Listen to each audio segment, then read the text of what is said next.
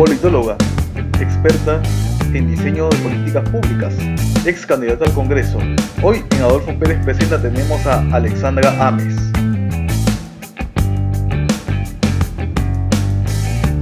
Bien, Alexandra, la primera pregunta que te quiero hacer es cómo se está manejando el transporte en estas épocas de lo que es cuarentena, ¿no? Porque tengo entendido que antes nosotros teníamos un sistema de transporte informal y caótico.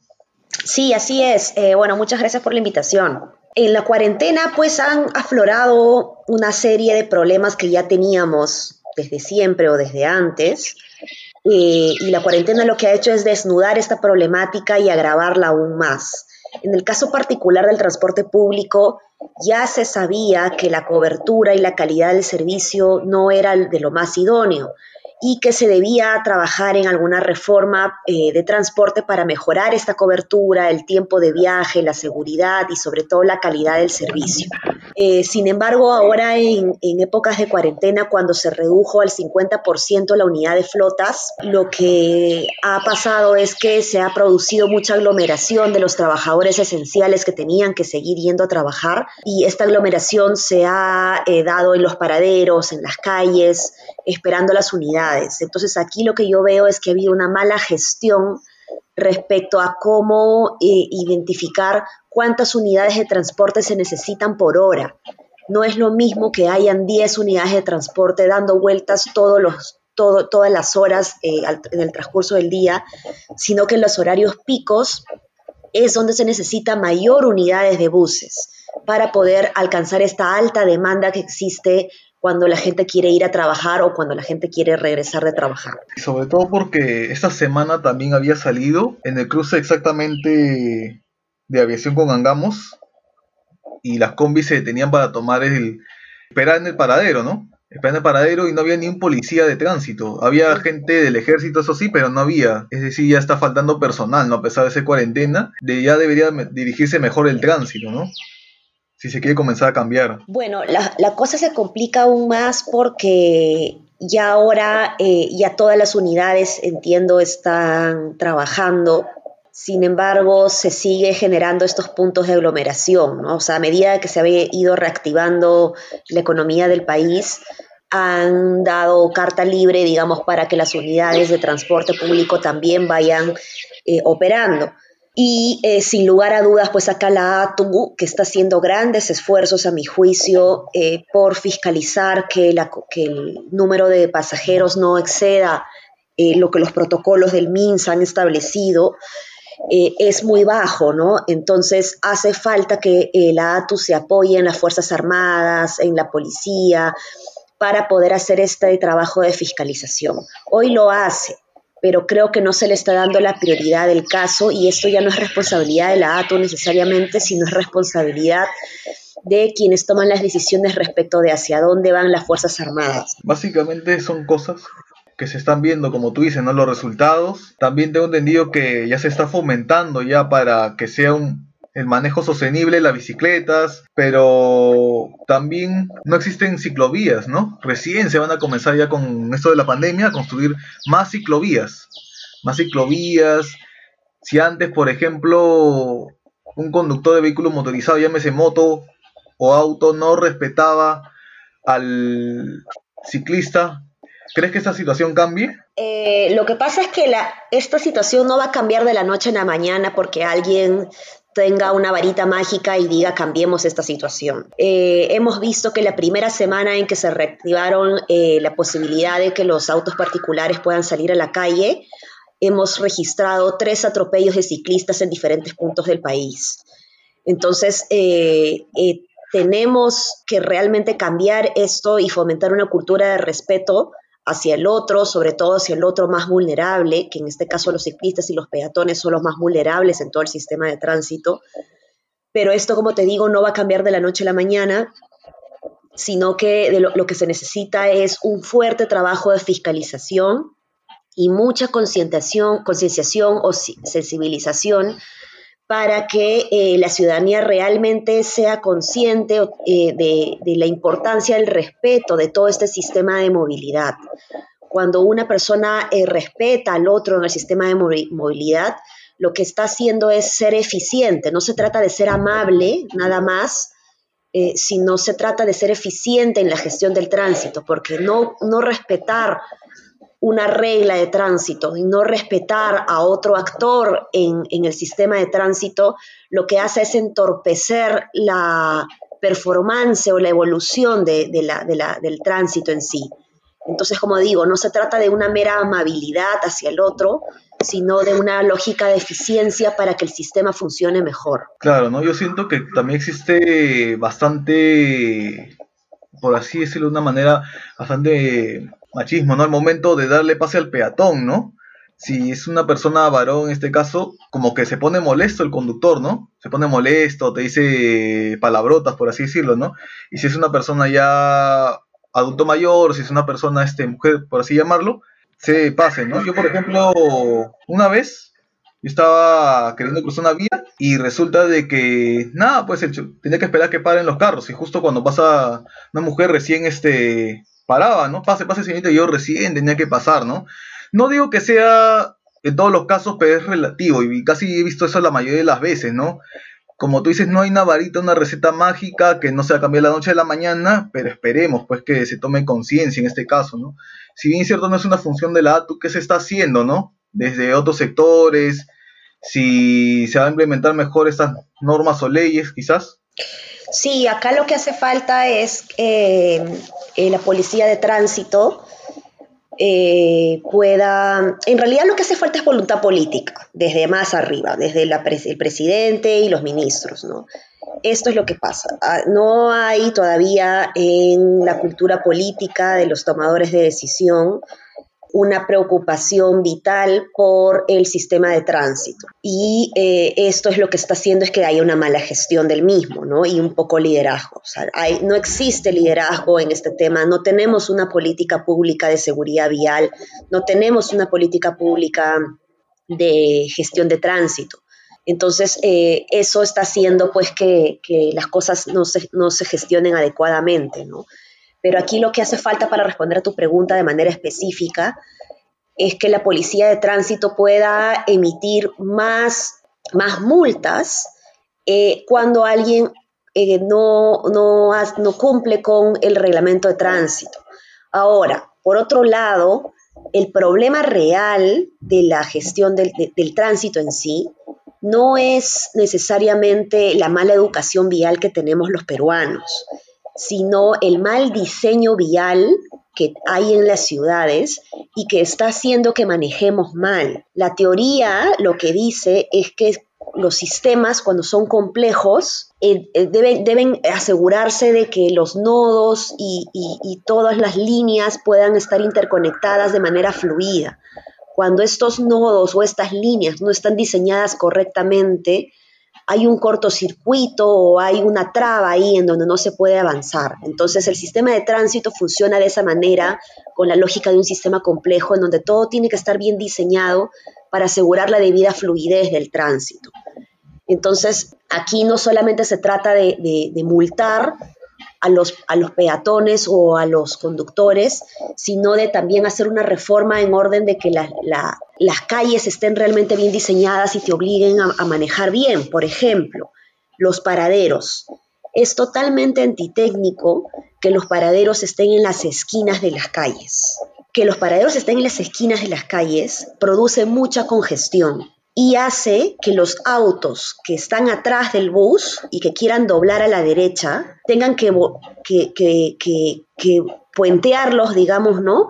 Y tengan que voltear a la derecha por el carril izquierdo. Esa es una infracción, pero esa es una infracción que cometemos todos los conductores, y me incluyo, porque de otra manera, o sea, no tenemos otra forma de, avanzar si quiero cruzar a la derecha.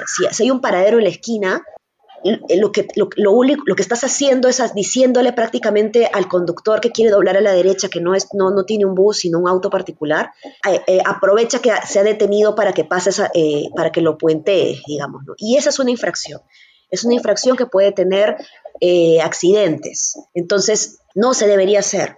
Pero la gente lo va a seguir haciendo en la medida que haya, que los buses sigan parando en las esquinas. Entonces, no es posible que oficialmente se hayan eh, programado paraderos en las esquinas. Eso es totalmente antité. Después, este, si yo tengo un semáforo que me dice que puedo doblar a la izquierda, pero tengo una eh, señal de pare en, la, en, la, en, mi, carril, y cuando el, semáforo está en rojo, pero que puedo voltear a la izquierda, y yo puedo, estoy en un carril en donde puedo seguir de frente, no es un carril exclusivo para girar a la izquierda, yo estoy en rojo, pero el de atrás quiere doblar a la izquierda y me va a tocar el claxon para que yo avance, y no voy a poder avanzar porque yo no quiero doblar a la izquierda, yo estoy en rojo. Entonces ahí se genera un conflicto por un semáforo mal programado en un lugar en donde se necesita un, carril exclusivo para girar a la izquierda. Entonces nos estamos peleando entre peruanos, nos estamos tocando el claxon entre peruanos, nos estamos insultando entre peruanos, cuando el diseño es el que nos está llevando a que hagamos eso. Es decir, estamos en una en un sistema de transporte público específicamente de vías mal diseñado. Se han hecho muchas cosas, debe ser más que todo por factores políticos, no cambia, ¿no? Porque de repente en otras ciudades, bueno, yo no he estado en el extranjero, pero en otras ciudades se ve que tiene transporte sostenible, ¿no? Santiago, por ejemplo, Buenos Aires tiene un sistema de metro bien organizado, ¿no? Por lo que me han contado en alguna ocasión, ¿no? Y Europa ni hablar. Ya es este, como se dice, 20 años nos lleva a la delantera. Hablemos de de dos cosas, ¿no? Ya que estás mencionando lo del semáforo, antes de esta crisis se veía bastante, ¿no? A policías hacer pasar cuando el semáforo decía que estaba en rojo. Y una vez me acuerdo que comentaron, ¿no? No sé quién hacerle caso o no sé quién es este más, más eficiente, ¿no? El policía o el semáforo. Mira, por ley, eh, los semáforos deberían estar apagados cuando un policía está dirigiendo el tránsito. Esto es lo que dice la norma. Y lo misma policía no cumple con la norma, porque no apaga los semáforos. ¿Y por qué no apaga los semáforos? Porque no puede, porque no tienen el control, porque eso lo dirigen cada municipalidad. Entonces es un enredo porque existen diferentes instituciones que están eh, responsabilizadas de gestionar el tránsito. Entonces es un monstruo, en Lima nada más, es un monstruo de 45 cabezas, en donde tenemos a todos los municipios distritales, a la municipalidad provincial, a la policía, a la ATU, al MTC. Entonces, si te das cuenta, cada uno, esta, esta responsabilidad dispersa en, diferentes instituciones, hace que nadie lidere nada y por lo tanto nadie haga un cambio realmente importante en, esta situación. Entonces, nadie se quiere comer el pleito tampoco por, y se echan la culpa entre ellos. ¿no? Cuando hay un accidente de tránsito, tú recordarás que la prensa, no que la ATO, no que el MTC, no que la policía, no que el gobierno regional, y se tiran la pelota entre ellos, nadie se preocupa por generar un, liderazgo que de verdad asegure este cambio que necesitamos, ¿no? Eso es sumamente importante. Sí, tengo entendido que también has postulado al Congreso, ¿no? Este año. Cuéntanos cómo fue esa experiencia, cómo si te convocaron. Bueno, para mí fue una experiencia realmente muy enriquecedora. Eh, no salí elegida, pero no me arrepiento de haber participado porque aprendí muchísimo sobre política. Eh, y sobre comunicación política. Eh, ¿Cómo fue el proceso? Bueno, tuve la invitación de Somos Perú para postular al Congreso. Y la verdad es que yo desde que era joven, yo había tenido intenciones de ser congresista, desde que era adolescente inclusive. Pero luego esa, ese objetivo o ese sueño, digamos, se diluyó porque consideré de que existen diversas otras formas de aportar al crecimiento del país y una de ellas es también el trabajo de como funcionaria pública, ¿no? Entonces, eso es lo que yo he venido haciendo en los últimos años. Soy una funcionaria pública, bueno, ahora ya no, ahora estoy en la academia, en la Universidad Pacífico, pero creo que existen diversas formas de aportar y aportar a, la, transformación del país, a un mejor país. Sin embargo, cuando recibí esta invitación me pareció muy interesante porque consideré que era necesario que gente eh, bien capacitada, que gente íntegra eh, pueda eh, participar en, el Congreso, gente que además sepa de la función pública, que no sean personas improvisadas, ¿no? Entonces, eso hizo que yo quiera volver a, tener esta idea de, de, postular al Congreso, ¿no? Entonces, acepté y fue realmente, como digo, muy, muy interesante porque me ayudó a comunicar mejor a la gente, a, escuchar a las personas de carne y hueso y no solamente ver estadísticas frías en un libro o en un paper de investigación. Entonces, eh, eso es algo que voy a recordar con mucho cariño y ya no creo que vuelva a intentarlo nuevamente, sinceramente, porque creo que no es lo mío tampoco, ¿no? Creo que, como digo, hay diversas formas de aportar y una de ellas eh, es también la función pública, es la academia, y, ahí es donde me siento más cómoda y es donde creo que puedo aportar de mejor manera. Claro, sí, mientras estaba haciendo esa entrevista, planificando, mejor dicho, organizando, he visto cómo ibas, ¿no? Cómo ibas eh, yendo a los lugares como mercados, a los barrios. También había visto que habías hecho debate, ¿no? Justamente con otra con candidata Beatriz Mejía, ¿no? Sobre con mis hijos no te metas, ¿no? Así es. Sí, he visto que, wow, bastantes indicadores, ¿no? No sabía que habían tantos, ¿no? Indicadores, sí sabía que habían 17 objetivos de desarrollo sostenible y creo que se han ampliado hasta el 2030, si no me equivoco. También tuviste otro debate, ¿no? Prácticamente, ¿y de dónde sacas tanta energía, tanta fuerza, no? Eh, fuerza, bueno, no sé, es mi característica. Yo me considero una persona recontra pilas creo que soy muy apasionada en las cosas que hago y creo que ese es el secreto realmente para tener energía e inclusive para hacer las cosas bien. Cuando uno realmente disfruta lo que hace, eh, lo hace bien, nunca se cansa.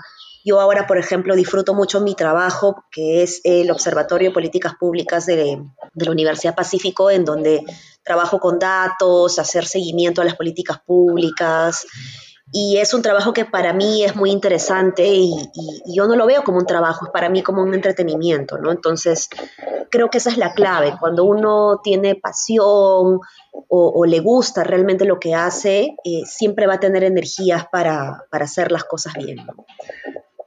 Me imagino que si es que hubiera sentado al Congreso hubiera sido una historia totalmente diferente, ¿no? A pesar que el Congreso, tal como lo conocemos, es así un lugar lleno de gente que prácticamente hace por intereses, ¿no? Y hacen más personas como tú en el Congreso para poder cambiar un país, cambiar ya sea el Ejecutivo también, ¿no? Presidente y ministros, llámese.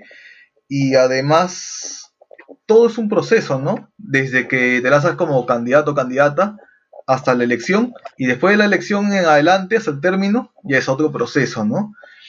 Eso es lo que tengo entendido. Bien, Alexandra Gámez, muchas gracias por la entrevista, muchas gracias por tu tiempo. Tengo entendido que una persona bastante ocupada con los tiempos así este, ajustados, como se dice. Gracias, no pensé realmente que fueras a acceder y ya nos estamos comunicando más adelante. Ya, muchas gracias por la invitación y felicidades por esta iniciativa de, llevar entrevistas eh, a un podcast. Gracias, Alexandra.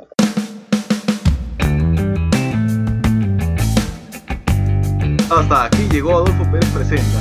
Puedes seguirnos en Spotify, Google Podcast y en otras plataformas.